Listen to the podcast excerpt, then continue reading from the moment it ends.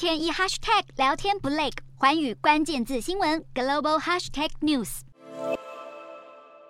中国新疆伊犁地区从八月起，多地就启动了封控，进行静默管理。其中，首府伊宁市全市已经实施静默管理将近四十天，而且严格的程度让当地居民都大喊吃不消。不但大门被封住，不能外出，得靠绳索提物来拿取物资。有些被拘隔的老人家里的物资还通通被防疫人员清空，说是为了要避免病毒传播，让老人苦喊：通通都丢光了，是要怎么活？除了防疫措施失当，物资安排也很混乱。有独居老人是饿到选择轻生，还有临盆孕妇找不到医院可以接生，以及方舱医院的环境恶劣、条件极差，都让民众们是炸了锅，直呼受够了。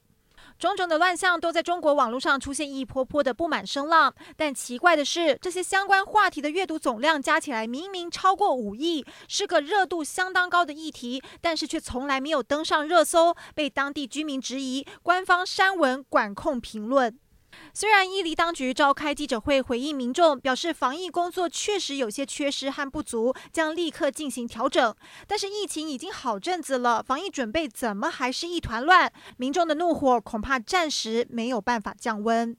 而同样防疫政策也是慢了好大一拍的，还有北韩领导人金正恩表示，为了防止冬季疫情升温，北韩从十一月开始将启动疫苗接种计划，并执行口罩令。不过，即使已经这么晚才开始接种行动，但是接种哪一种疫苗还有相关的细节，北韩当局还是都没有进一步的说明。